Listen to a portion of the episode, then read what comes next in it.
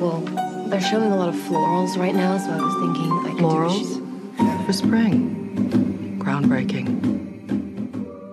Hola a todos, bienvenidos a un nuevo episodio de Cinetrola. He vuelto, yo sé que grabé el episodio pasado y dije, listo, ahora voy a volver y voy a hacer un ciclo de chick flicks y voy a hablarles de sleepover y todas las cosas. ¿Y qué pasó? Se me rompió el micrófono. Ya se los había dicho en el episodio pasado que se me había roto el micrófono, o sea, el episodio pasado de Aquamarine yo lo grabé con el micrófono del celular, con el que estoy grabando ahora, eh, porque se me rompió el micrófono. ¿Y qué pasó?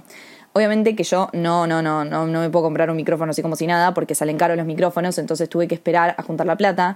Me compré un micrófono, me llegó ayer, no, me llegó tipo hace dos días aprox. Eh, me estafaron porque el micrófono en realidad terminó siendo trucho. Por suerte me devolvieron la plata, todo lo que quieras. Ahora me tengo que comprar un nuevo micrófono, pero no puedo estar sin, más tiempo sin grabar Cinetrola porque Netflix me sacó mi película favorita del año. Así nomás se los digo, corta la bocha. Así como quien no quiere la cosa, Netflix sacó Do Revenge. Do Revenge, que ya cuando yo vi el tráiler dije, esta película me puede salvar la vida. Esta película me puede devolver las ganas de vivir en realidad. Y no me equivoqué, no me equivoqué. Y si ustedes me conocen o si me vienen siguiendo hace bastante, o si ya escucharon un episodio mío, porque no hay que escuchar mucho de mí para ya saber esto, saben que mi género favorito en el mundo son las chick flicks. O sea, Cinetrola se basa en las chick flicks. ¿Y qué son las chick flicks? Vayan a escuchar mi episodio de En defensa de las chick flicks si no saben lo que son las chick flicks. Pero básicamente son las mejores películas del universo. Es el mejor género, no se discute. Es el género que te devuelve las ganas de vivir. Es el género que te da ganas de salir a la calle y escuchar tipo I'm a bitch, I'm a no. O sea, es eso, ¿entendés? Es, es lo que te da ganas de abrazar a tu mejor amiga y decirle aguante ser mujer loca, ¿entendés? Con todas las cosas que tenemos. Las chick flicks son eso. Y Do Revenge Do Revenge es una chick flickaza, ¿ok? Ese es el término que inventé, chick flickaza. Porque no hay otra forma de definirla. Y en este episodio vamos a hablar de ella, vamos a explicar por qué funciona, por qué tiene tanto amor al género y por qué, si no se la vieron, tienen que salir a verla ya y no se la tienen que ver una vez, se la tienen que ver 500 veces. Porque Do Revenge es una comfort movie y ya entró a mi podio de películas. Y perdón, no lo voy a decir, pero sin más preámbulo, hashtag sin más preámbulo, los dejo con el episodio.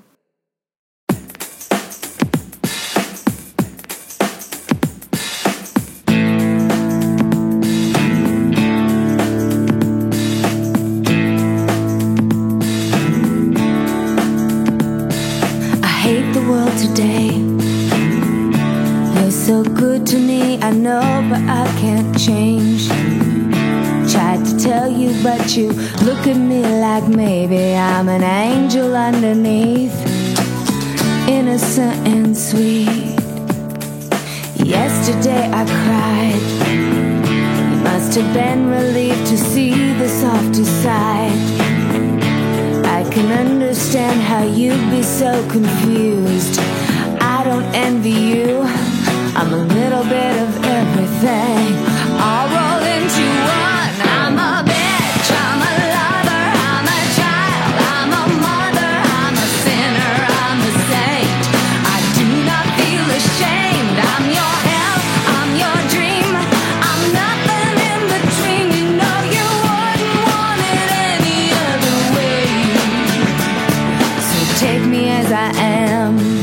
Lo primero que tienen que saber de Do Revenge, chicos, es que está escrita y dirigida por una mujer, porque ningún varón podría haber escrito ni dirigido esta película, así nomás se los digo. Tiene un female gaze de la concha de la lora, tiene un female gaze que se va a otro nivel de female gaze. Esta película es por y para mujeres. Hay escenas de esta película que vos decís, fa, esto nunca, realmente esto nunca lo podría haber escrito un varón. La estética de esta película, por favor, esto es un girl's word. Esto es para las mujeres, esto es una chick flickaza, ¿ok? Este término que lo voy a decir 500 veces en este, en este episodio, o sea, si quieren hacer un drinking game son más que bienvenidos porque la voy a decir un montón de veces. Esta película está dirigida por Jennifer Kading, que para los que no saben, Jennifer Kading es también la directora de Someone Great. Y para los que no saben qué es Someone Great, por favor váyansela a ver, que no sé si está en Netflix o HBO Max, Someone Great, pero en alguna de esas plataformas está. Vayan a verla porque es hermosa. También es una chick flick, no es lo mismo que Do Revenge, son dos tonos diferentes y hablan de cosas diferentes. Someone Great es una película como mucho más, o sea, no es una high school movie, es de gente más grande eh, y habla básicamente sobre el proceso de cortar con alguien y de cómo superamos todo lo que nos pasa cuando cortamos con alguien, todo lo que tenemos que dejar atrás. Eh, para los que no saben, Taylor se inspiró en esta película para escribir Death by a Thousand Cuts, esa canción hermosa. Eh, y nada, Jennifer Kading habla, tipo, hizo esta película muy, muy linda, que también es una chick flick Pero ahora de la nada nos tiró Do Revenge, que Do Revenge, Do Revenge. Ay, no, no, Do Revenge es una chick flickaza, chicos, no puedo más. Do Revenge es Clueless, Do Revenge es Mean Girls, Do Revenge es 10 Things I Hate About You, Showbreaker, Cruel Intentions, Heather, ¿entendés? O sea, es una chick flickaza, es una de esas películas de high school que vos pensás que ya no se hacen nunca más, que vos decías tipo, ya estas películas quedaron en el pasado, todo pasado fue mejor. O sea, es esa película, ¿entendés? Es esa película que vos alquilabas una y otra vez en Blockbuster o en el videoclub del barrio. Es esa película que, que vos realmente pensabas, yo nunca más voy a volver a ver una de esas películas. Que scrolleas en Twitter y ves un tweet que dice, they don't make movies like this anymore. Ya no hacen películas como estas ya. Y de la nada son un montón de fotos de películas del 2004, tipo Mean Girls, ¿entendés? Y vos decís, esto nunca va a volver a pasar. Y de la nada pasó. Pasó porque Jennifer Katie nos dio Do Revenge. Y Do Revenge, chicos, la es una chica. No lo puedo parar de decir, no lo puedo parar de decir porque yo estoy muy emocionada. Realmente yo estoy muy emocionada. Si ustedes me conocen, saben que este género me dio la vida. Me dio la vida este género. Este género me crió y este género me dio laburo. Porque Cinetrola se basa en esto. Estas son las bases de Cinetrola. ¿Entendés? Cinetrola se basa en evangelizar sobre estas películas. Y cuando yo vi el tráiler de The Revenge hace unos meses, dije, apa, esto tiene mucha pinta y esto, o sea, el tráiler realmente me emocionó, que es algo que no me pasaba con una chick flick hace mucho tiempo. Porque yo creo que o sea, si hay una plataforma de streaming que está apuntando a traer estas, estas películas de, vuelta, es Netflix. La realidad es que hasta este momento le estaba saliendo bastante como el orto esto, porque nos dio películas bastante chotas, como The Kissing Booth, o la de Addison Ray, que ya me olvidé cómo se llama, em, o, la de, o la de To All the Boys I Have Loved Before, que no es una mala película en sí, pero no es de esas películas que vos veías de chica y decías, esto es lo que quiero, ¿entendés? O Tall Girl, esas cosas tipo que son cualquier cosa, ¿entendés? Que tienen como que no, tienen historias que tienen, tienen historias que no tienen sentido, que, que, no apelan al público de ahora, o que tratan de apelar a un público de ahora que no existe, o sea, piensan que están apelando a un público de ahora, pero en realidad ese público no existe, es una ilusión de lo que ellos creen que es la Gen Z, se olvidan de que existen también los millennials, que son gente que se criaron, se crió con estas películas y que quiere seguir viendo estas películas, o sea, que hayamos crecido no significa que hayamos pasado este momento de estas películas, ¿entendés? Porque yo me vuelvo a ver una película como por ejemplo Aquamarine, que me la vi hace relativamente poco y es una película que me crió también y que yo veía a los 10 años, la volví a ver ahora con 24 y sentí lo mismo que sentía en ese momento, o capaz aún más, ¿entendés? Porque me emocioné y la vi con otros ojos y dije, cha, chicha, bueno, o sea, esta película es hermosa y me está hablando a mí y me está hablando directamente como a mi género y a mi experiencia como mujer y jamás estoy sobreanalizando todo, pero ya me conocen y yo sobreanalizo absolutamente todo eh, lo que consumimos. Y, qué pasó? Y entre medio de todos esos intentos de net que Netflix hizo, tiró Do Revenge y la pegó. Metió el gol. ¿Ubicás, ubicás esos directores que hacen millones de películas que, están, que son una chotada y de la nada una ganan el Oscar? Bueno, este es un, este, este, esto, esto es lo que sucedió. Y ojalá, ojalá esto sea una lección para que no solamente Netflix, sino todas las productoras se den cuenta que estas películas la rompen y que estas películas realmente merecen el mismo trato que capaz una de drama o una así como lo que sería película de Oscar que apunta a ganar estatuillas, que se cree que estas películas no pueden llegar ahí porque son como, no sé, películas básicas, ¿no? Chicos, ya es lo que, ya, ya, ya conocen la historia, ya vayan a escuchar mi episodio en defensa de las chick flicks si quieren saber más sobre lo que pienso de este género. Pero, mm, pero Do Revenge realmente vino a sentar las bases de que una chick flick bien hecha, con un buen guion, con buenos personajes, con complejidad, con buen vestuario, con buena estética, con buena música, con buen todo, puede realmente romperla, porque hoy Do Revenge está mundialmente primera en Netflix. Es la película más vista en Netflix mundialmente, ¿entienden? Y se estrenó anteayer.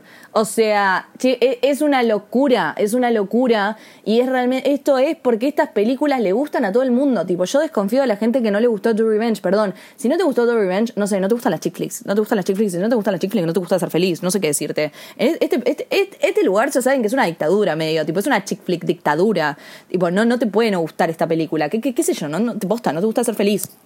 Pero bueno, Vamos a dejar un poco el fanatismo de lado. Arre, nunca voy a dejar el fanatismo de lado. Pero. Mm, yo diciendo voy a dejar el fanatismo de lado. Barbie, todos tus episodios son vos gritando, diciendo eh, amo, amo, amo. Por eso mi nombre de podcast es Cinetrola, ya lo, ya lo, ya lo saben. Em, pero vamos a ponerle un poco de, teoría a todo esto y vamos a hablar de, de qué se trata de Revenge, ¿no? Porque estoy hace 10 minutos hablando de por qué es una buena película, pero no, no, no les expliqué de qué se trata, la sinopsis y todo. Bueno, básicamente Do Revenge es como el hijo de Strangers on a Train de Hitchcock y Mean Girls. o sea, en cortas, en cortas palabras, en pocas palabras es eso. Sí, chicos, o sea, Hitchcock y Mean Girls, literalmente es Trolla Culture. Em, ¿Por qué digo esto? Porque Jennifer Kading, al hacer esta película, ella literalmente dijo, quiero hacer una high school movie de esas que ya no se hacen. O sea, los que le dije al principio literalmente es lo que pensó ella y esto está sacado de una entrevista. O sea, literalmente sus palabras fueron estas. Quiero hacer una de esas películas que ya no se hacen, que ya no se hacen más esas películas que yo amaba, esas películas de secundaria.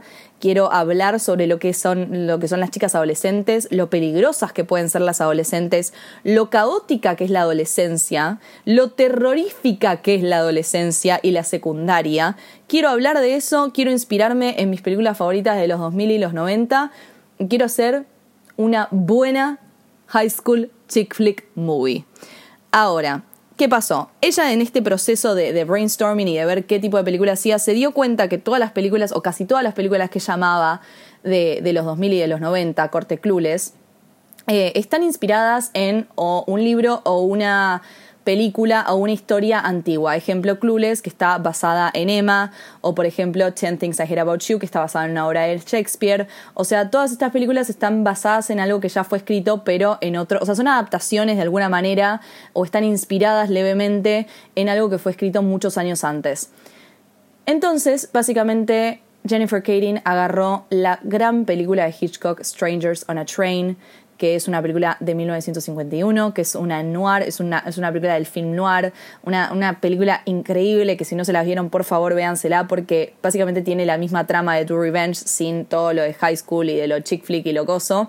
Es básicamente dos hombres, dos hombres adultos que se encuentran en un tren y que básicamente se intercambian sus venganzas, sus asesinatos, básicamente. O sea, uno va a cometer el asesinato que tiene que cometer el otro. Esa es la trama de Strangers on a Train en la que se basa eh, Jennifer Kading para escribir Do Revenge.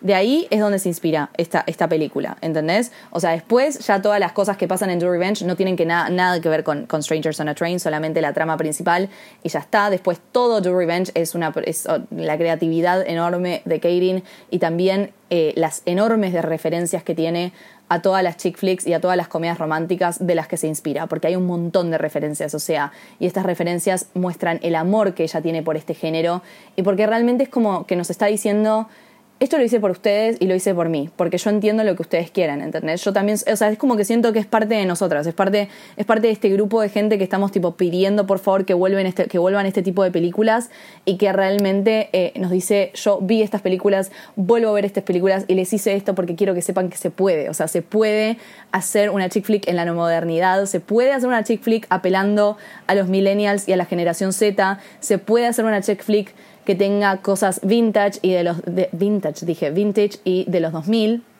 pero también con un toque de modernización necesario. Y vamos a hablar de todo esto en este episodio. Vamos a explicar, o sea, chicos, entienden que estoy diciendo vamos a hablar de todo esto en este episodio, ya voy 10 minutos o, más. Em, y vamos a explicar por qué funciona esta película, por qué funciona como una chick flick, por qué es una buena chick flick. Tengo muchas cosas para decir eh, y vamos a empezar como más o menos para hablar en líneas generales por qué funciona esta película. Creo que lo primero que quiero decir es que la historia fluye. O sea, algo tan simple como eso, que parece una boludez y que parece algo que todas las películas tendrían que tener, lamentablemente no lo tienen. Eh, es, no, no sé si es la palabra difícil, pero al parecer es difícil que una historia fluya hoy en día eh, más cuando se trata de adolescentes y cuando se trata de, chick flicks o, de high school movies o de lo que sea. Eh, la historia fluye, la historia fluye, la historia es divertida, la historia te entretiene, te da ganas de seguir viendo y eso es por un montón de cosas, entre ellas que es muy graciosa. O sea, la película es realmente muy graciosa. Tiene un comedic timing, o sea, un, tiempo humorístico muy bueno. Eh, que repito, eso es algo muy difícil de hacer hoy en día porque lo que se da no solamente con, con las chick flicks y todo, sino que creo que con las películas en general, cuando quieren meter comedia, quieren apelar a un público moderno. Eh, y es como que tratan de hacer chistes que, mm, que, terminan siendo cringe, o sea, básicamente, terminan siendo cringe porque, porque es como que, no sé, lo escribe gente que realmente no está conectada con, con la sociedad ahora, con la generación de ahora, que repito, no es solamente la generación Z, es la generación Z y los millennials, porque somos dos generaciones que se que se mezclan muchísimo y eso es algo que les cuesta mucho entender a los directores, a los guionistas cuando están escribiendo este tipo de películas. Trata, tipo, les cuesta entender que son dos generaciones que, que, que a pesar de que tienen diferencias muy claras, se encuentran en un lugar común y que somos dos generaciones muy inteligentes al mirar una película al consumir. O sea, somos consumidores muy inteligentes en sí. No, no nos pueden vender cualquier cosa porque no, no le vamos, no vamos a tolerar cualquier cosa. Estamos como que tenemos un ojo mucho más entrenado porque medio que también somos la generación que vio un cambio muy grande que fue como la llegada de las redes sociales, el surgimiento de las redes sociales eh, y el boom de internet, básicamente. O sea, somos la generación que vio todo eso y somos la generación que vio cambiar un montón de cosas y que vio vivir un montón de cosas. Entonces, Is. Siento que no nos pueden vender cualquier cosa porque no la vamos a comprar y porque estamos como mucho más entrenados y queremos algo mucho más de calidad. No sé si estoy hablando solo por mí, pero eso es lo que yo analizo de, nuestra, de nuestra sociedad, de nuestra generación, de nuestras dos generaciones. Eh, yo ni sé qué generación soy, la verdad, les soy sincera. Tipo, yo me siento justamente como una mezcla entre las dos. Em, nací en el 98 y es como que siento que, que sí, que estoy tipo medio en el limbo entre las dos generaciones. Hay veces que me siento re Gen Z y hay otras veces que me siento muy millennial. Em, y eso se debe a, esto, es que son dos generaciones que se mezclan mucho y al escribir algo también cuando se habla de como la comedia y las cosas que funcionaban en películas de los 2000, hay un montón de chistes y hay un montón de, de plots que ya no se pueden hacer hoy en día porque no son lo que se llama políticamente correcto. Y la gente le tiene mucho miedo a lo políticamente correcto, le tienen mucho miedo, es como que tienen mucho miedo a ser cancelados, estamos en una como un momento en donde la cancel culture es una mierda y donde directores y guionistas y actrices y actores tienen mucho miedo de ser cancelados por cualquier cosa, de que y es, una realidad porque vos entras a Twitter y de la nada están cancelando a cualquier persona por cualquier cosa, o sea, todo el hate que recibió Olivia Wilde por, por todo lo que pasó en Don't Worry Darling, que en realidad no sé qué verga pasó, nadie sabe qué pasó eh, realmente y, y, todo el hate que no está recibiendo David o. Russell, por ejemplo, por su película Amsterdam, que es un director recontra archi problemático. Y nadie está hablando de eso, pero porque era más fácil odiar a Olivia Wilde. O sea, eh, es como que hay un montón de cosas que, que hacen que, que, la gente de la industria en sí le tenga mucho miedo a qué chistes contar, a cómo tratar el humor. Y, Jennifer Katie hace algo magnífico en Do Revenge, que es básicamente entender esa mezcla de dos generaciones y contrata un cast que está repleto de actrices y actores que salieron de teen drama shows. O sea, creo que casi todo el cast o la mayoría del cast de Do Revenge tienen experiencia en series de teen drama show, de series de high school. Eh, bueno, primero nuestras dos actrices principales, Camila Méndez y Maya Hawk, las dos salieron de eh, teen drama shows. Bueno, en realidad Maya Hawk salió de Stranger Things, pero es un high school, o sea, sabe lo que es actuar de adolescente a pesar de que tiene 24 años, sabe lo que es estar en un ambiente como de secundaria eh, y actuar de un adolescente. Y después Camila Méndez salió de Riverdale, que la recontra banco a Camila Méndez, o sea, yo no sabía el potencial que tenía hasta que vi esta película.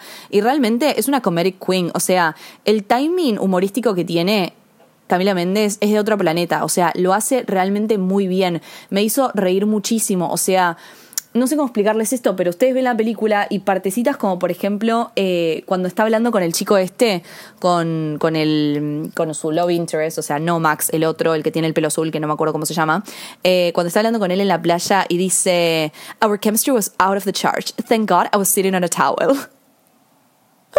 chicos, me encantó. O sea, el tono en el que ella lo dice, tipo, el tono en el que ella lo dice, el timing, cómo está puesto en la escena es fantástico, o sea, es fantástico.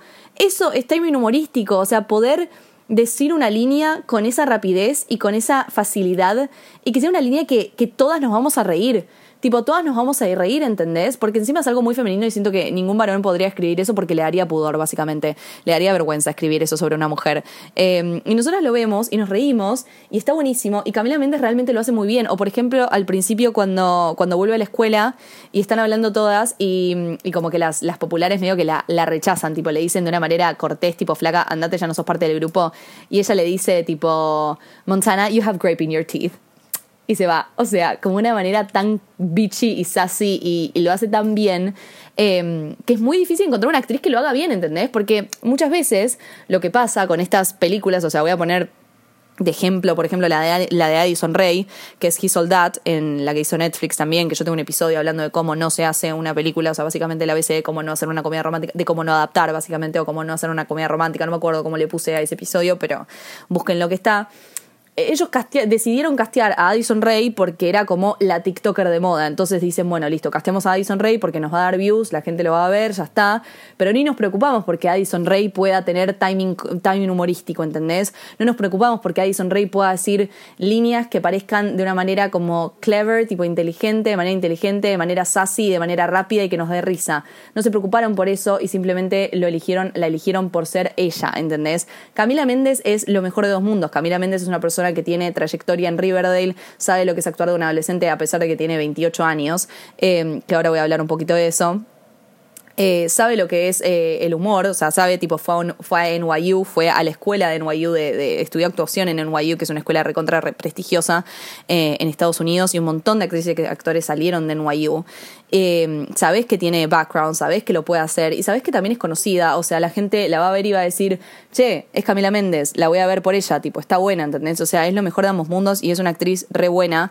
Y Maya Hawk lo mismo, Maya Hawk la rompe en esta película, realmente siento que en Stranger Things, a pesar de que su personaje es re querible y, la banco mucho, eh, siento que en esta película realmente se luce y muestra el potencial que tiene para para nada, para romperla como actriz y para hacer, eh, para hacer este tipo de películas, mm, como el resurgimiento del género, ¿entendés? Eh, es muy linda la complejidad. Ambas, ambas tienen personajes muy complejos, que después voy a hablar un poco sobre eso, pero en el tema del humor es muy importante que ellas puedan, tipo, decir, o sea, puedan decir esas líneas con, una, con un timing y con una facilidad y con una inteligencia que la audiencia lo pueda ver y realmente le pueda gustar y se, nos podamos reír, ¿entienden? O sea, por ejemplo, también en la escena de eh, que entran al, invernadero y que mm, y que Eleanor, o sea, Maya Hawk le dice a Andrea, le dice como, sí, fui a la fiesta, qué sé yo.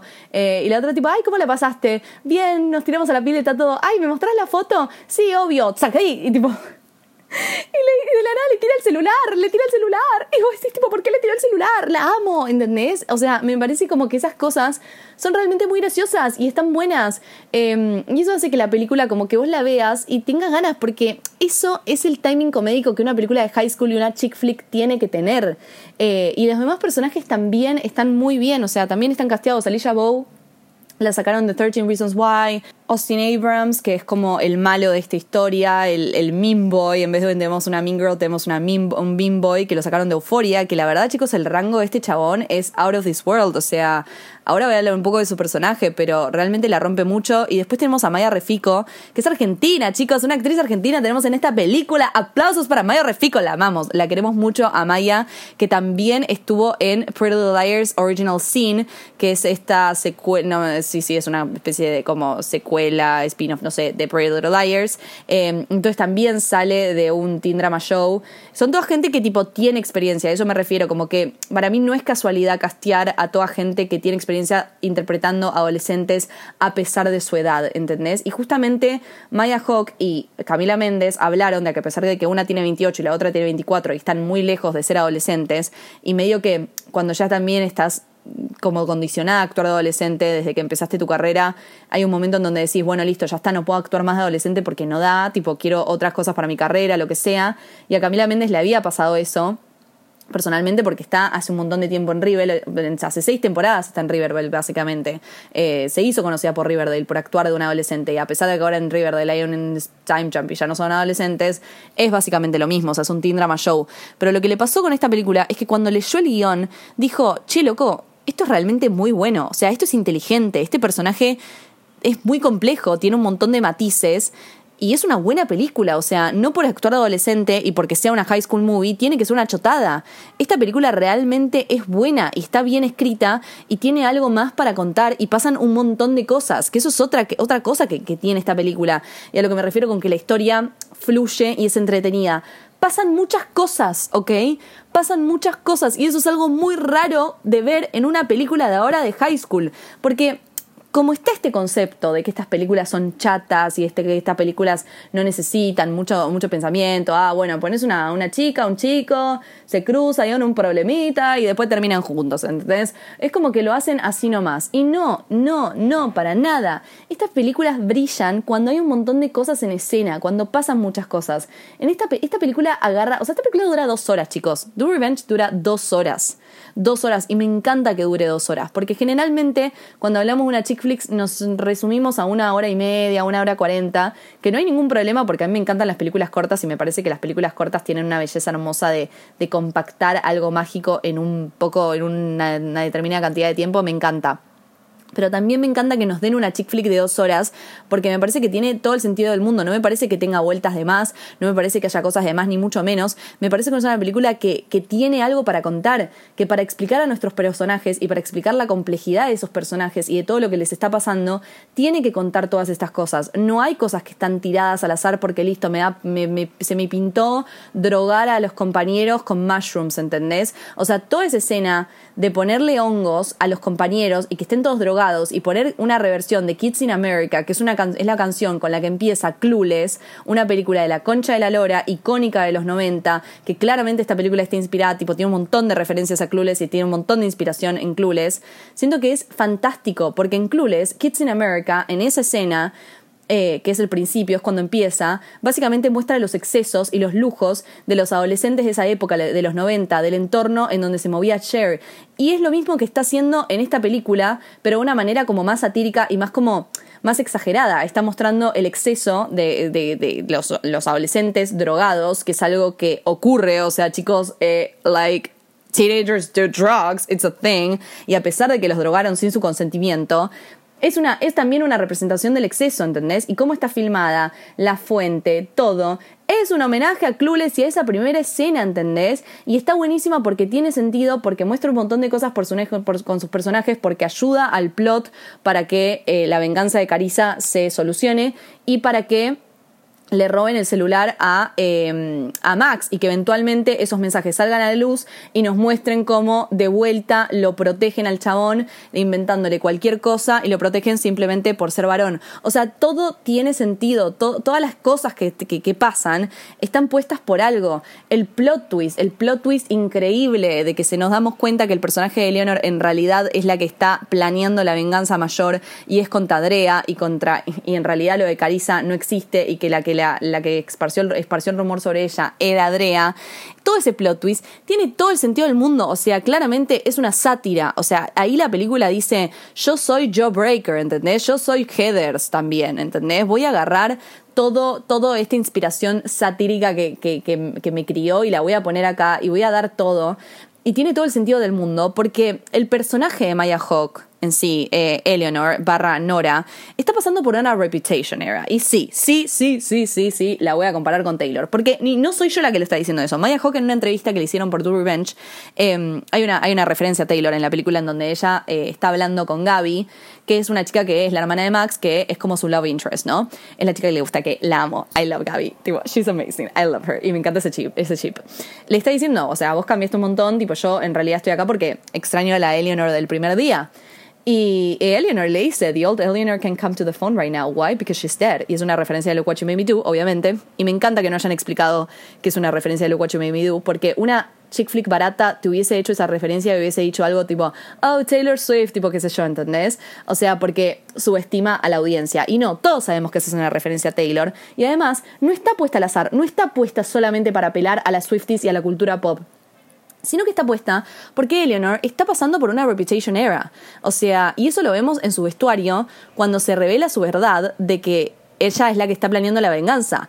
Cuando Eleanor eh, se revela de que ella es la que está haciendo la venganza y todo, está pasando por, o sea, ¿cuál es la temática principal de la Reputation Era? La, la, venganza. O sea, sacando de que Reputation es un álbum recontra romántico, todo lo que quieras, Reputation habla de vengarse. I did something bad. O sea, habla de look what you made me do, ¿entendés? Tipo, mira lo que, mira lo que me haces hacer.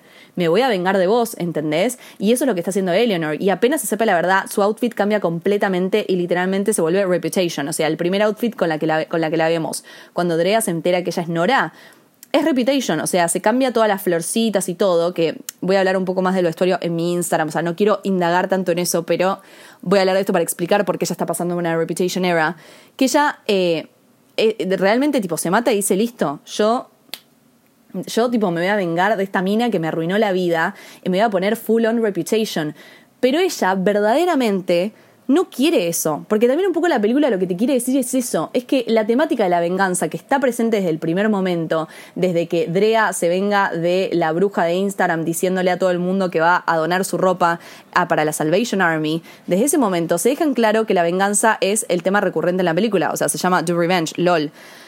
Pero también te quiere decir que la venganza también te deja estancada. O sea, la venganza no te hace sentir bien muchas veces. Y es lo que le pasa a Eleanor cuando se mira al espejo en su cambio de look, que ya no se está vistiendo con las, con las florcitas y toda ese, e, esa ropa que, que usaba cuando estaba con, con Drea em, y, que, ya tiene, tipo, ya literalmente es como que está full on reputation, full on mala, esta soy yo, tipo, badass, se mira al espejo y se mira y no se cae bien, tipo, no le gusta lo que ve, ¿entendés? No se siente bien consigo misma, porque muchas veces lo que nos pasa con la venganza es que cuando nos lastiman, em, nos rompen el corazón, nos hacen algo muy feo, recurrimos a la venganza para no sentir el dolor que nos provoca eso. Y eso la película también te lo dejan claro en la escena en donde eh, Drea lee los mensajes de Max básicamente cagándola con medio colegio, y que no solamente la está cagando a Tara, sino que también la cagó a ella. Y la realidad es que Derea se pone a llorar, se pone a llorar porque esta persona fue su novio. O sea, no es que de la nada, tipo, ah, bueno, listo, me hiciste esto, te odio, eh, no dejé de sentir cualquier cosa que, que, sentí por vos en estos años, ¿entendés? O sea, fue su novio durante un montón de tiempo. Fue la persona que amó, que le confió su privacidad, que le confió todo, ¿entendés? Eh, y, de la nada el chabón no solamente la traicionó y, divulgó su privacidad, sino que también la estaba cagando. Y eso duele, eso duele. Y ella como que eh, tiene este momento re, re emotional, que, este fue el momento en donde yo dije, esto no lo podría haber escrito un varón nunca en su vida, porque es algo tan, tan de mujer, tipo, tan, tan, tan de mujer, que nos ha pasado creo que a todas. Eh, ¿Qué es esto? Es, es, sentir el dolor, dejarse sentir, es estar con una amiga y que te diga, llorá, llorá porque lo estás lo estás, lo estás acumulando y te estás haciendo la fuerte y te estás haciendo la valiente y te estás haciendo la que no te importa, la que lo odio, la que hay la venganza, la venganza, la venganza. Llorá, llorá porque te rompieron el corazón, porque es una mierda.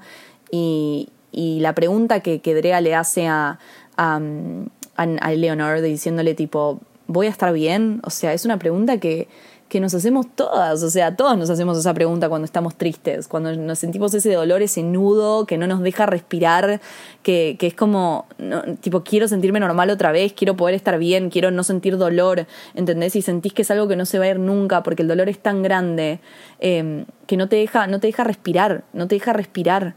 Eh, y hay veces que no puedes parar de llorar y, y, también hay veces que donde te, te acumulas todo ese llanto y ese dolor para parecer fuerte, para parecer como vengativa, tipo Look What You Made Me Do, todo eso, que es un poco también lo que le pasaba a Taylor en ese momento. Taylor recurrió a la venganza para también como opacar ese dolor que, todo lo que le había ocurrido. Y Taylor, después de pasar la Reputation era, o sea, volvió a ser la cute little bitch que era antes, ¿entendés? O sea, fue Lover, ¿entendés? O sea, ella es la de Lover, ella es la de las mariposas, la de, la de los colores pasteles, la del amor. Y a Eleanor le pasa lo mismo que a Taylor. O sea, Eleanor es la de las, la de las flores, ¿entendés? Es la que vemos en, en, la última escena cantando eh, Beach con, con Drea. O sea, es la, es la que tiene los aritos de flores. Es esa Eleanor, ¿entendés? Pero tiene que pasar por su reputation era, tiene que pasar por esta, por esta etapa de mala para poder lidiar con el dolor que le causó Drea y para poder superarlo. Para poder como lidiar con ese dolor, sentir ese dolor hacerse la vengativa, la mala, qué sé yo, hacer todo eso, porque es todo lo que hacemos las mujeres, tipo, that's Women Psychopath 101, eh, y después volver a ser la que éramos, tipo, ser la que realmente somos, y, y nada, y también recobrar ese, ese ese amor por el, por el, que, por el que tenemos de la vida, ¿entendés? Porque, porque ese amor no se va, o sea, qué sé yo, ese amor capaz que, que se opaca un poco por, porque, nos porque nos hicieron mal y, nos traicionaron, pero, pero ese romanticismo cuando lo tenés, lo tenés, y, ellas lo tienen, y Eleanor lo tiene. Em, y también hablando de otro personaje muy interesante que es Max. Max es este mean boy, kind of like shit, que, que me encanta, me encanta que, que no tengamos una mean girl, me encanta que no tengamos una mean girl y que en realidad nuestro villano sea un hombre Porque eso es modernizarlo, escúchame, porque eso, eso es modernizarlo. La realidad es que es más fácil que las mujeres nos enojemos con un hombre que nos enojemos con, una, con, con otra mujer. La realidad es esa. O sea, y tenemos a este villano que me parece fantástico. Primero me parece fantástico porque no es el típico villano hombre de las películas de, de secundaria con las que nos criamos que siempre era un jugador de fútbol, un deportista, un misógino, o sea, misógino abiertamente, ¿no? Que te decía cosas horribles, eh, que era un forro, básicamente, tipo, abiertamente y que todo el mundo lo, amaba solamente porque era popular y porque era lindo. No, este chabón es todo lo contrario a eso. O sea, sí es misógino, pero es misógino encubierto, porque acá es donde Jennifer Kading utiliza la modernización de la época para eh, ayudar a la historia y hacerla más interesante. Tenemos a Max, que es el estereotipo de aliade. O sea, chicos, es el, es el aliade. Que ¿Cuántos varones nos hemos cruzado y nos cruzamos hoy en día que son los típicos aliades? Que, ay, sí, las mujeres, yo soy feminista, qué sé yo, vení acá, ay, sí, sí, te abrazo para sentir tus tetas en realidad y de la nada te toco el culo y upa, terminé siendo un misógino más pero encubierto. Es eso, Max. Max es un misógino encubierto porque se tiene que acoplar a la generación en la que está. Y la generación en la que está, obviamente que es una generación deconstruida y feminista, que ya no nos vamos a bancar las mismas cosas que nos bancábamos en ese momento. Hoy en día no podría funcionar una película con un joke que sea machista abiertamente y que solamente las chicas lo quieran porque es lindo y porque es súper masculino y qué sé yo. Hoy no garpa eso. ¿Quién es el hombre más amado, eh, en, hablando en términos generales, por las mujeres y por los hombres? Hoy en día, famoso. Harry Styles, chicos. Harry Styles. Harry Styles es un hombre que eh, todas las mujeres y todos los hombres quieren estar con él, o sea, hablando en términos generales, obviamente que sé que hay mujeres y hombres que no quieren estar con Harry Styles, pero, o sea, hablando así general, generalizando, Harry Styles es como el estereotipo de hombre que hoy en día tiene a todos como locos. ¿Y por qué es eso? Porque Harry Styles es como el chico como es, es como el female gaze, ¿entendés? Es un hombre escrito como por una mujer que eh, es súper, como que tiene una, una energía muy femenina, está deconstruido, es como se viste como de una manera como más eh, andrógina, feminada, tiene, eh, tiene como este aura encantador, ¿entendés? Que todos lo ven y dicen, ay, Harry hermoso. Entonces, a Max, básicamente, lo visten de una manera también, eh, más como, no, no lo visten de una manera tipo estereotípicamente masculina, sino más con tonos undertones femeninos, eh, le ponen aritos, o sea, es como, es un chico como mucho más eh, aliade, básicamente, mucho más tipo acoplado a la generación de ahora, y es el típico, es el típico que se apropia de las luchas y se apropia de, de los traumas, básicamente, de las mujeres, para hacer lo suyo y para que, para que la gente crea que él básicamente es bueno y es un feminist king, ¿entendés? Y en realidad es un misógino asqueroso que, que, que liquea los videos sexuales de su novia, ¿entendés? Y que caga a todo el mundo. Eh, y es muy interesante que utilicen a este chabón como el mimbo y como el villano, porque, porque realmente nos cruzamos con esos todos los días. Hoy en día esos son nuestros villanos. Hoy en día esos varones hay, de tipo, hay que cuidarnos de esos, ¿entendés? Porque se esconden atrás de, de esas máscaras de feminista, de que, ay, sí, yo amo a las mujeres, ay, sí, voy a crear un club para que los varones podamos hacer las cosas mejor. Y en realidad ese club debe ser los varones pasándose nudes de sus novias, ¿entendés? Es como nos tratan de pelotudas y James McCain lo, lo sabe, ¿entendés? Y me encanta, me encanta, me encanta, me encanta que haya mostrado como cada cosa que dice Max, realmente vos estás en tu casa tipo rolling your eyes como flaco callate, ¿entendés? Te odio, aliado de mierda, tipo salí acá, aliadín, Dios, o sea, un pelotudo. Y cuando, cuando, cuando salen los mensajes de texto de él, en donde está todo el colegio, ¿cómo lo arregla tan fácil diciendo, ay no, es que es poliamor? Y eso también me encanta, utiliza otra vez la modernización, porque el el poliamor en una película de los 2000 no, no existía, ¿entendés? No existía que digan, ah, sí, tiene una relación abierta. Eso no lo podría haber escrito Amy Heckerling en, en Clueless, ¿entendés? Eh, en cambio, acá es como, sí, obvio, sí es poliamor, ¿entendés? Y ayuda a la, a la trama para que continúe y para que lo defiendan otra vez al chabón. O sea, cualquier cosa que hace es defendible. O sea, para, que, eh, para exponerlo al chabón lo tienen que grabar diciendo liqué la sextape, tu sextape, ¿entendés? Literalmente lo tienen que grabar para que la gente lo cancele, para que la gente se dé cuenta que él es, una, él es un forro. Cuando era tan fácil, tipo, cuando fue tan fácil eh, dejarla de lado a Adrea por, por, por, pegarle al chabón que básicamente liqueó su sextape, ¿entendés? Eh, y tiene todo el sentido del mundo, tiene todo el sentido del mundo en, en la época en donde vivimos y al mismo tiempo tiene la crudeza y, y la mm, la no tibieza, básicamente, que tenían las películas del 2000 y de los 90. En sí, a ver, en sí Do Revenge eh, tiene mucha inspiración de Mean Girls, o sea, la trama de, Do Revenge es Mean Girls y, lo hace muy bien, o sea, eh, yo había, hay momentos en donde yo veía, yo veía Do Revenge y pensaba en Janice y en Katie hablando de cómo querían destruir a Regina George. Y me encanta, me encanta, o sea, es que leí por ahí diciendo tipo, ay, es una, es una remake fallida de Mean, es un intento de Mean Girl fallido y es como, chicos, ¿qué? ¿Qué? O sea, ¿a ustedes se refieren a que si ustedes ven Mean Girls, o sea, ya ninguna película puede tener la misma trama de Mean Girls? Realmente hay una diferencia entre querer hacer un intento fallido de algo y homenajear a algo y que te salga bien y hacerlo bien. Este es el claramente, es claramente este es el ejemplo de que le salió bien.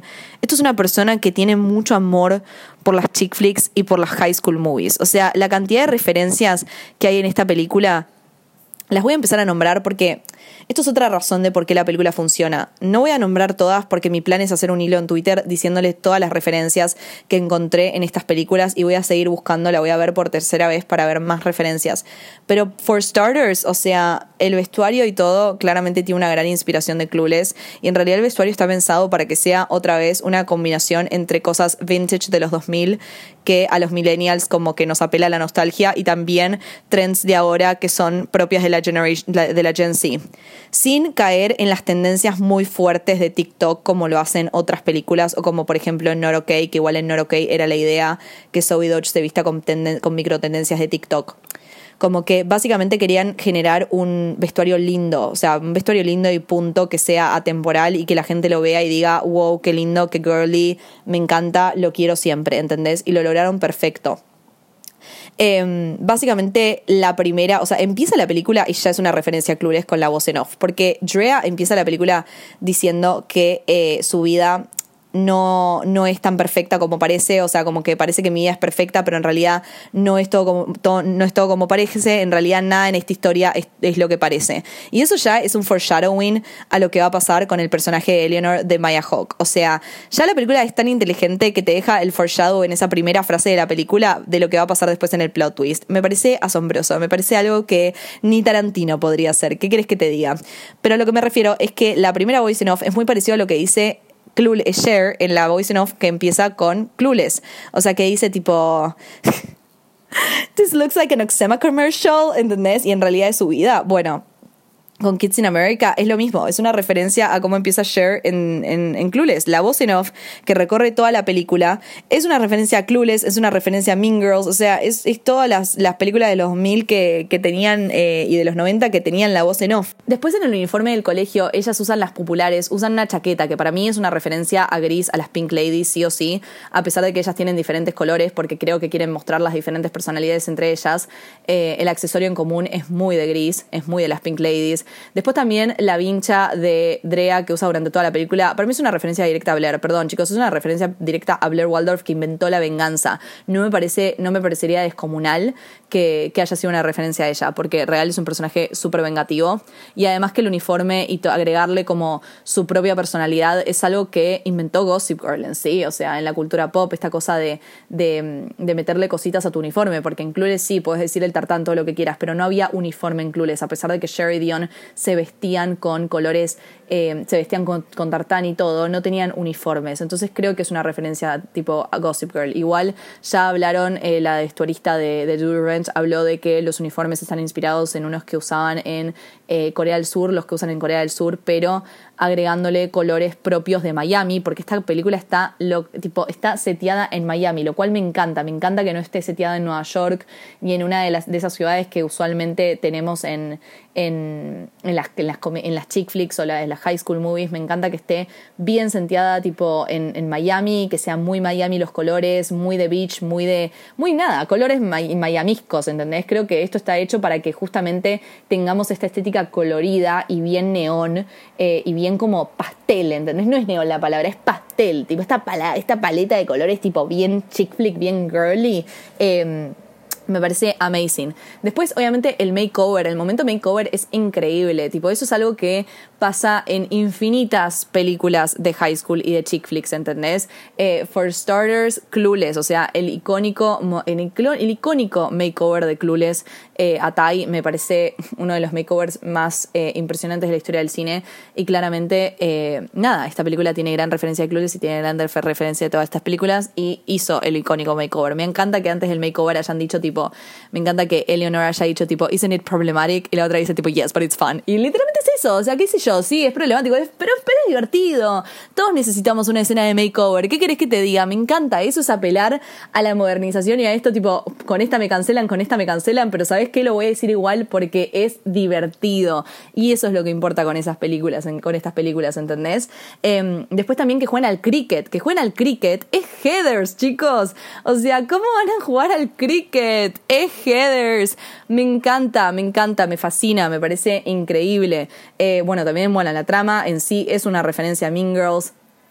Eh, también que presente los clics del colegio. Cuando Gaby le hace el tour a, a, Eleanor, le muestra los diferentes clics y eso es algo que pasa en Mean Girls y en Ten Things I Hate About You. Es algo muy propio también de la época y de este trope. El auto que usa eh, Eleanor también es una referencia a los autos que colecciona Christian en eh, Cruel Intentions. O sea, todo está con el hecho de que hayan puesto a Sarah Michelle Gellar como la única adulta que aparece y que habla en la película, porque no sé si hay algo que no se dieron cuenta, pero no hay adultos que aparezcan en la película. O sea, siempre mencionamos a la, mencionan a la mamá de Drea o a los papás de Christian o, digo, Christian o a los papás de Max y esas cosas. Siempre se menciona adultos, pero la única adulta que aparece y que habla es Sarah Michelle Gellar, que es la directora y me parece alucinante porque obviamente es un punch a la nostalgia, es Buffy, o sea, siento que yo igual hubiese puesto a Alicia Silverstone para darle como ese toquito de pum, ok, listo, vamos a hacerlo con todo, pero me encanta que hayan usado a Sarah Michelle Gellar, me parece increíble eh, y me parece que quedó muy bien, como que le dio el punch de nostalgia y además tipo tiene mucho poder que sea la única adulta que aparece Em, y, que, y que tiene como esa cosa. También la, eh, la cita de Paintball, cuando se ve Andrea y el otro que nunca me acuerdo cómo se llama, el del pelo azul, que eh, tienen la cita de Paintball, es una referencia a 10 Things I Hate About You, bitch. Tipo, es una referencia al beso de Paintball. Es lo mismo, ¿entendés? Y esas son referencias directas. También, no sé si dieron cuenta, pero en el colegio hay un hall que se llama Horowitz Hall. Se llama Horowitz Hall. ¿Y sabes por qué se llama Horowitz Hall? Por Cher Horowitz, bitch. Dios, también Drea usa la misma lapicera de Cher. Tengo que seguir hablando, tengo que seguir contándote las miles de referencias que tiene esta película. Por Dios, el soundtrack. Hablemos del soundtrack. Hablemos del soundtrack, por favor. Este soundtrack es propio de una chick flick. Y voy a decir algo. Voy a decir algo que yo lo vengo diciendo hace meses. Lo vengo diciendo hace un año, te digo yo, ¿eh? Silk Chiffon, la canción de Muna Fitzphoebe Richards, yo la vengo escuchando desde que salió diciendo esta canción tiene que estar en una chick flick. Yo tengo una playlist en mi Spotify que se llama Mi Chick Flick, que son tipo las canciones que irían en mi propia chick flick, o sea, la chick flick de mi vida. Y primera está Silk Chiffon. Primera está Silk Chiffon, literal. Y yo decía, ¿cuándo me van a poner esta canción en una chick flick? Que hizo Jennifer Kading me puso Silk Chiffon en una chick flick. Y encima, cómo está posicionada está perfecta, porque es una película, es una canción recontra archi lésbica, tipo, it's a lesbian song. Entonces está puesta obviamente en el momento en donde Gaby y Eleanor se besan y tiene todo el sentido del mundo. Las canciones que elige Jennifer Kading son increíbles, me parecen fantásticas, porque no están basadas en canciones que están de moda. ¿Ok? Porque eso es lo que generalmente hacen las películas de ahora, porque obviamente quieren apelar al público, quieren apelar a vender, no piensan mucho y dicen, ya está, vamos a poner eh, la nueva canción de Taylor, con todo el amor que le tengo a Taylor, ya saben, pero dale, te ponen la nueva canción de Taylor, te ponen la nueva canción de no sé qué, y listo, de Harry Styles y ya está. No importa si tienen sentido con lo que está pasando, o si le vas a sentir algo a mi audiencia o lo que sea, quiero los views y quiero el hype y todo lo que quieras y no me importa qué historia estoy contando. Jennifer Kading justamente dijo que no quería hacer eso, que ella quería hacer una mezcla entre canciones viejas que a ella le encantaban de las películas que veía y también canciones nuevas que tengan sentido con lo que estaba pasando en la escena. El soundtrack es descomunal, chicos, o sea, Silk Chiffon para decirte una, pero después Dreams en los créditos es hermosa, porque si creo que hay una canción que te lleva directamente a la nostalgia, es Dreams. O sea, cuando empiezan los créditos empieza a sonar Dreams y que en los créditos encima con la estética nostálgica que tienen y que hayan puesto la escena, tipo como resolvían, que hayan resuelto los problemas amorosos en los créditos y no en la película para dejar en claro que lo importante es la historia entre ellas dos y no los problemas amorosos, me parece increíble. También que hayan implementado escenas de la película en los créditos, es algo muy vintage y muy, muy vintage y muy hermoso que es algo que se hacía antes y que ya no se hace casi. Em, y, es realmente muy lindo que lo hayan hecho en los créditos y de esa manera, con Dreams de fondo. Es hermoso. Después que la última canción que canten ellas sea Bitch, o sea, es hermoso también, porque esa canción habla de lo que literalmente les está pasando a ellos, ¿entendés? Habla de, lo que están viviendo ellas como amigas y de, la resolución de ellas como, como amistad y se van como Telma y Luis abrazándose, cantando esa canción, volando en el viento, o sea, es, es todo, es todo, es literalmente una chick flick, eh, eh, eh, no, no, lo puedo explicar de otra manera, es chick flickaza, tipo, I'm a bitch, I'm a child, I'm a mother, no, no, no, no, no, no puedo, ¿entendés? No, puedo, me hace mal, me hace mal. También que hayan puesto Happier Than Ever de Billie Eilish, que es una canción recontra conocida de ahora, eh, en el momento en donde Eleanor no se siente bien por haberle hecho a Adrea, por haberle hecho eso a Adrea, eh, que se haya mirado al espejo y haya sentido todo ese dolor. Y él literalmente es tipo, You made me hate this city, ¿entendés? Eh, el dolor que, siente ella en ese momento, que, es lo que está pasando. después también que hayan puesto Rosalía, chicos, Rosalía tipo millonaria, cuando le hace el tour por el colegio, que es literalmente habla de los niños ricos. Me parece increíble. Me parece increíble que hayan puesto esa canción de Rosalía. También Brutal de Olivia Rodrigo. Olivia Rodrigo es una artista de ahora que embraces the Y2K aesthetic, entonces me, me, hubiese parecido estúpido que no le hayan, no hayan puesto su, su, canción. Encima, en el momento que la ponen es increíble. Y también la canción que le dicen que es Brutal es increíble porque también habla de lo que es de lo que es ser eh, adolescente y de lo brutal que es ser adolescente y de lo terrorífico que es ser adolescente. Y con esto quiero remarcar em, lo bien que estuvieron eh, en llevarla al extremo esta película. Porque muchos me dirán, tipo, ay, no, pero no tiene sentido que, que ella sea una psicópata, cómo le va a chocar con el auto, cómo después se terminan arreglando, después de todo lo que pasaron. Chicos, ¿vieron Jawbreaker ustedes? ¿Vieron Jawbreaker? ¿Vieron Heathers? Bueno, véanselas, porque son sátiras. It's called a sátira. Y, por suerte eh, nos gusta el cine, y el cine es un arte, y en el arte se puede explorar cualquier cosa, y es entretenimiento. Y se puede llevar todo un exceso si se quiere, porque esa es la magia del arte. Y eso es lo que pasa en Do Revenge. Estamos hablando de una película de venganza, y la venganza no se hace así nomás. La venganza se hace heavy, ¿ok? La venganza, si quieres hablar de una película de venganza, la heavy, ¿entendés? Acá no somos tibios. Acá nos crió Blair Waldorf, nos crió tipo Mean Girls, like bitch, revenge is serious, ¿entendés?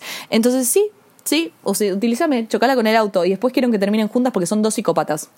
Porque that's what being a teenager is like. O sea, me encanta que hayan examinado el Girls World porque en sí esto es un, es un análisis del Girls World y lo, lo terrorífico que puede ser el Girls World. Me hace acordar a, Mean Girls en la escena de, del, del, shopping en donde Katie tipo se imagina a todos como si fuese una selva, animalitos, ¿entendés? Porque eso muchas veces es el mundo de las chicas, el mundo adolescente y el mundo de la secundaria. En la secundaria te estás descubriendo, no sabes quién carajo sos. Y todo parece como todo es muy aterrador porque realmente eh, como nadie sabe quién es y porque todos tienen miedo, porque todos quieren encajar y al mismo tiempo ser diferentes y al mismo tiempo que les caiga bien todo el mundo eh, y nadie no quiere tener amigos, se presentan como situaciones muy tóxicas y relaciones muy tóxicas y se presentan muchos, muchos obstáculos en poder descubrirte eh, realmente quién sos y encontrar una amiga en donde vos realmente puedas ser vos y expresarte de la manera que quieres expresarte es una joyita y no la puedes dejar ir. Y eso es lo que les pasa a Andrea y a Eleanor con, con, ellas, o sea, se encuentran a sí mismas y realmente pueden ser ellas y pueden expresarse de la manera que quieren hacerlo. Obviamente con toda las, la, psicosis que tienen encima, que en la vida real, chicos, eso no podría existir, pero estamos viendo cine por algo, estamos viendo arte por algo, estamos consumiendo esto por algo y me parece fantástico que hayan terminado amigas, me parece hermoso me parece algo que, que, que, que, solamente se puede hacer en una chick flick y solamente se puede hacer en cine y en un arte, a través de un arte. Me encanta que Jennifer Katie no se haya quedado con nada para contar, que haya dicho todo, que haya tirado todo al asador, hashtag al asador, em, y que nos haya dado tipo estas dos psicópatas terminando siendo amigas y abrazándose. También que al final ellas se entreguen a esta incertidumbre propia de la, de la adolescencia y que Drea deje todos estos como cuando, cuando, la, cuando, la empezamos, cuando la conocemos al principio de la película, vemos una chica que está muy determinada en reinventarse y en fingir que es alguien que no es para conseguir lo que quiere, que es entrar a Yale. Que ella cree que es lo que quiere porque es en el entorno que se crió, porque todos sus amigos de Rose Hill eh, querían eso, querían entrar a una Ivy League, querían ser prestigiosos, qué sé yo, y, hacerlo feliz a los padres millonarios, ¿entendés? Entonces ella pensó que es, lo que tenía que hacer y fingió ser una persona que no era para conseguir eso. Y después al final de la película ella se da cuenta que no es eso y que no quiere eso capaz, que no sabe quién es porque hasta ese momento no pudo ser ella misma con nadie porque nadie la dejaba ser ella misma hasta que llegó Eleanor. Entonces se dice, la verdad que no sé si quiero ir a Yale no sé si quiero ir a Yale, no, sé si quiero hacer eso con mi vida. Y la verdad que tengo 17 años y me encanta que el personaje de Sarah Michelle Gellar le diga, tenés que estar confundida y ojalá puedas estar confundida mucho tiempo más porque tenés 17 años y es el momento para que te chupe todo un huevo y para confundirte y para no saber quién carajo sos y descubrirlo en el proceso, ¿entendés? Tipo, no tenés que saber nada, a los 17 años. Solamente te tenés, tenés que ser vos, tipo, tenés que, que descubrirte. Es eso, es, es, lo que tenés que hacer. No tenés que andar preocupándote por entrar a Yale, ¿entendés? Eh, y me encanta que haya terminado ella, tipo, o sea, la resolución de su personaje es ser ella misma, es descubrir quién es a través de su relación con Eleanor que es su amor, es su, su, bestie, ¿entendés? Es su bestie psicópata que se encontraron, tipo, they are fucked up soulmates. Y me encanta, me encanta em, la resolución de, de, ese personaje. También eh, podemos hablar de Sophie Turner hablando de, psicosis, porque no quiero dejar de mencionar a Sophie Turner. Chicos, me encanta. Yo no sabía que iba a Sophie Turner. Tiene alto personaje, me parece la mejor interpretación de su vida. O sea, Game of Thrones Who, tipo Sansa Stark, ¿quién sos? Eh, yo quiero a la psicópata que supuestamente consume cocaína. O sea, me encantó, me encantó lo que hace Sophie Turner en esta película. Me encantó que hayan elegido a Sophie Turner. Tipo, ¿por qué? No sé, pero me encanta. Tipo, me, parece grandioso. O sea, el timing comédico también que tiene es amazing. Otra vez, repito, eligieron actrices, actores, eligieron un cast magnífico que está compuesto por gente que realmente sabe actuar, ¿entendés? Que tiene un timing comédico muy bueno, realmente muy bueno. Eh, y que la rompe toda. Voy a mencionar algo de la música que me olvidé de decir, porque, pero es de suma importancia. La música está compuesta, no, no el soundtrack obviamente, sino el score, la banda sonora, eh, como la instrumental que aparece en ciertos momentos. Está compuesta por Esti Haim, chicos. Esti Haim, de las Haims. Las Haims son lo mejor del mundo y Esti es una artista súper, ultra talentosa y ella es la responsable de componer ese pequeño instrumental estilo neo-noir que aparece alrededor de toda la película, eh, porque la película en sí está basada en Strangers from a Train, Strangers on a Train de Hitchcock, que es un film noir. Entonces, hola, obviamente que el sonidito ese es una inspiración a Neo Noir. Y hablando de Strangers on a Train, al principio, cuando nos introducen a Eleanor, cuando está en el, en el tennis court, Eleanor está leyendo un libro de Strangers on a Train. Así que eso también es una referencia, es un foreshadowing y es como todo, es, hermoso chicos, todo está pensado, todo detalle está pensado. Indagando un poco más en la canción del final, no Dreams, pero sino Bitch, cuando ellas están en el auto, la canción justamente habla de algo que, que, representa a los dos personajes de, de, Drea y de, y de Eleanor, slash Nora. Básicamente la película habla de que... Eh, de que una es un montón de cosas, de que una no es solamente eh, una, una característica y ya está, no es que solamente soy buena, no es que solamente estoy loca, no es que solamente soy graciosa, no es que solamente tengo miedo, no es que solamente tengo ansiedad, no es que solamente soy sonadora ni romántica, sino que soy absolutamente todas las cosas porque las mujeres somos un montón de cosas. Y, algo que pasa mucho en el cine últimamente y sobre todo en estas películas que se creen chatas, es que te crean personajes femeninos que son chatos, que solamente tienen una personalidad porque lo importante es que la gente las quiera, tipo likable, ¿no? Tipo queribles. Em, entonces crean personajes que terminan siendo todo lo contrario. Y una de las razones por las cuales Camila Méndez aceptó este personaje era porque Drea no era perfecta y porque Drea no era buena, 100% buena, pero tampoco era 100% mala. Drea era un montón de cosas, ¿entendés? Al igual que Eleanor. Son personajes que a simple vista vos decís, tipo, es una loca de mierda, es una psicópata, ¿entendés? Pero al mismo tiempo la querés porque también de una psicópata es una chica que sufre, es una chica que le duelen un montón de cosas, es una chica que es feliz y que tiene sueños y que tiene objetivos y que trabaja para conseguirlos. Y lo mismo con Eleanor. Eleanor es una chica que sufrió un montón y que para ocultar ese dolor agarró a la, a la venganza. O sea, ambas agarran la venganza para ocultar, ese, para ocultar todo el dolor que sienten. Eh, son chicas que se ríen, son chicas que bailan, son chicas que tienen un montón de cosas y que son un montón. Tipo, son, like, I'm a child, I'm a mother, I'm everything, ¿entendés? O sea, una, una mujer es absolutamente todo, como todos los seres humanos somos todo. Pero las mujeres eh, muchas veces como nos, nos simplifican, nos simplifican porque es más fácil, porque es como más digerible, porque nadie quiere decir que una mujer está loca, porque nadie quiere mostrar a una mujer loca, nadie quiere mostrar una, una mujer que tiene miedos, que tiene eh, que, que, se, que busca venganza, que le gana a un varón, eh, que se ríe y que al mismo tiempo, o sea, no solamente es, es, es unidimensional, o sea, una, es, es, es todo, ¿entendés? Tenemos un montón de complejidades y tenemos un montón de facetas y eso es lo que hace a estos personajes tan especiales y tan ellas, tan, tan reales, o sea, a pesar de, ser una sátira y a pesar de que es un, un extremo, son reales porque son muchas cosas y porque we are a lot of things, ¿entendés? Y esa canción del final, con ellas riéndose y con ellas abrazándose y con ellas yéndose en el auto, es eso, ¿entendés? Eleanor con sus aritos de florcitas, volviendo a ser ella, eh, eh, volviendo a ser esta nueva ella, porque también lo que tiene Eleanor que me encanta no puedo parar de hablar de esta película, por favor.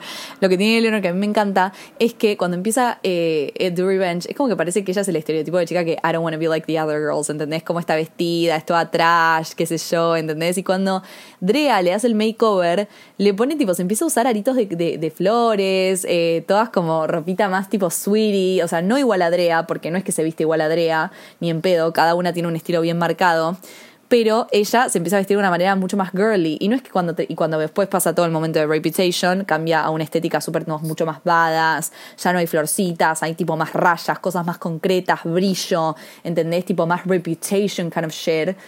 Eh, pero con, con colores también, o sea, tiene colores vibrantes, pero es más tipo hard. Y después, al final, vuelve a estar con las florcitas, porque ella es ella, and she wants to be like the other girls, ¿entendés? Eh, y es muy lindo, y las amo a las dos. Y por último quiero eh, quedarme con, con, una escena que, que voy a devolver al, al, a un punto que hablé de la venganza, que es cuando Tara está hablando con, eh, con Drea, después cuando están en cuando están en el baño, qué sé yo, y Tara le, pide perdón por haber tomado partido por eh, por Max, que me parece que me parece hermoso que le hayan dado como esta reivindicación a ella, porque creo que la película lo que te quiere decir es que las mujeres, por ser mujeres, no nos tenemos que llevar bien porque sí, porque siento que muchas series y muchas películas piensan que por ser mujer te tenés que llevar bien con otra mujer y te tienen que caer bien todas las mujeres, eso no existe, o sea, si me haces una forrada te voy a putear y capaz que te choco con el auto. Eh, mentira, o sea, no soy psicópata, pero ah, entienden a lo que me refiero. O sea, si me haces una forrada, te voy a agarrar de los pelos o te voy a hacer algo. Tipo, no, no, me, no me voy a quedar callada solamente porque sos mujer. Tipo, me chupa un huevo, que, que sos mujer, hombre, lo que quieras, tipo, te voy a matar. Eh, porque se llama tenerte respeto y defenderte y common sense, ¿entendés? Eh, y lo que cree la gente hoy en día, o sea, los guionistas o lo que sea, piensan que porque ser mujeres tenemos que tener, no sé, la sororidad viene eh, de la mano y tenemos que ser buenas con todas y si una te roba el novio o una te hace una forrada, no importa, sos mujer, te doy un abrazo, ya está, chupamela, eso no funciona así. Eh, y Do Revenge lo entiende, Do Revenge entiende que las mujeres no nos debemos nada en el sentido de no nos debemos caernos bien y no nos debemos no respetarnos solamente porque somos mujeres. Eso en sí es, creo que, misoginia, hasta te diría. Es una excusa de, de la misoginia para creer que las mujeres podemos no, no nos tenemos que defender. Es como medio lo mismo de tipo calladita que sos más linda, ¿entendés?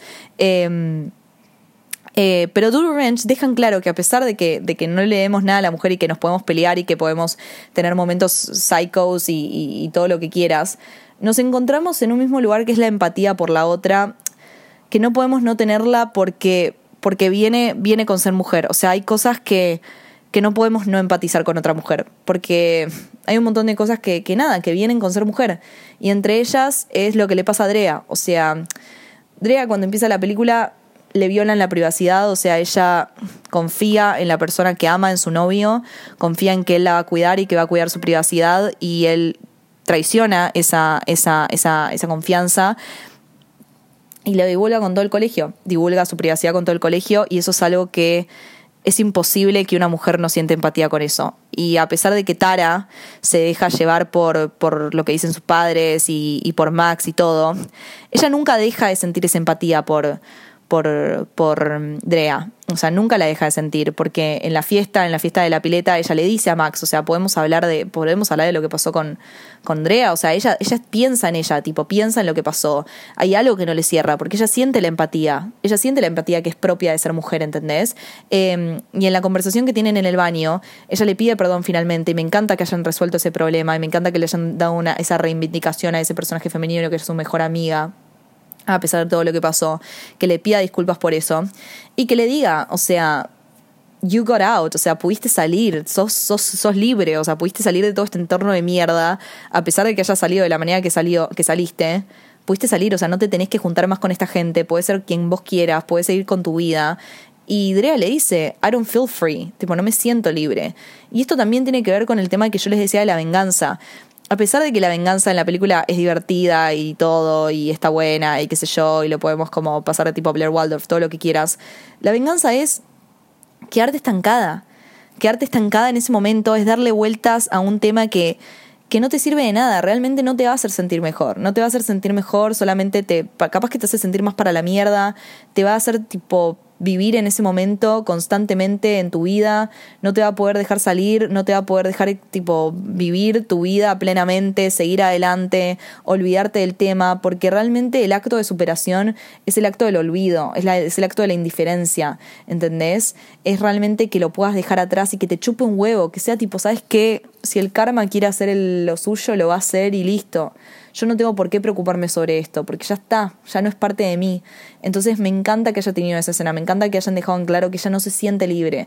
durante toda la película te hacen entender que Drea se siente como atascada en ese momento porque no lo puede dejar ir, porque la venganza la consume, porque la venganza la hace como olvidarse de lo que realmente quiere, o sea, se olvida de Yale, se olvida de todo, solamente quiere vengarse porque es lo único que le importa y la consume, la consume, la consume, y en el medio de ese camino se, se queda estancada, se queda, este, se, queda estancada en ese momento tan doloroso de su vida que la traicionaron, la traicionó su amor y la traicionaron sus amigas. Y es algo horrible y me encanta que lo hayan tocado. Y en realidad me encanta todo lo que hacen en esta película. Em, yo repito, creo que me quedaron mil cosas por hablar.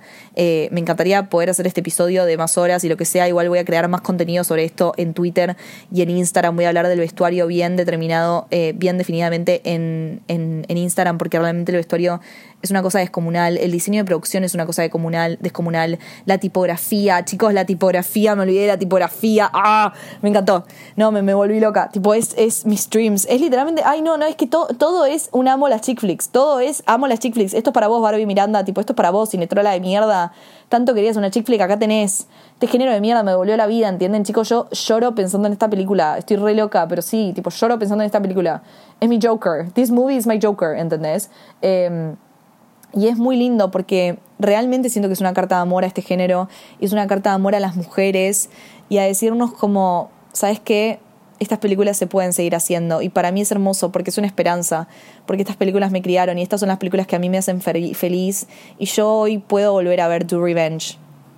Do Revenge ya se volvió parte de mi comfort, yo ya me la vi dos veces y sé que lo voy a ver por, la por una tercera vez porque la segunda vez la disfruté más que la primera y sé que la voy a ver un montón de veces más y va a ser una película que, que, que, nada, que la voy a ver por, por muchos años más como vuelvo a ver Mean Girls, como vuelvo a ver Aquamarine, como vuelvo a ver Sleepover, como vuelvo a ver Clueless, como vuelvo a ver Heathers, como vuelvo a ver un montón de películas eh, y realmente nada, es muy lindo, es muy linda de que, que Jennifer y Katie nos haya regalado esto y estoy muy agradecida por ella.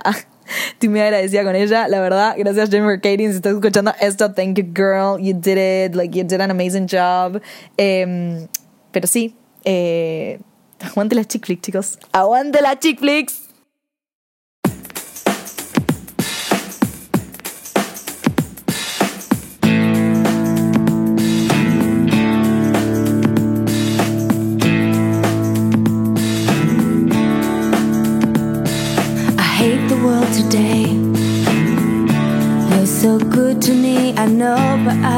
Can't change. Tried to tell you, but you look at me like maybe I'm an angel underneath, innocent and sweet. Yesterday I cried. You must have been relieved to see the softer side. I can understand how you'd be so confused. I don't envy you. I'm a little bit of everything. I'm a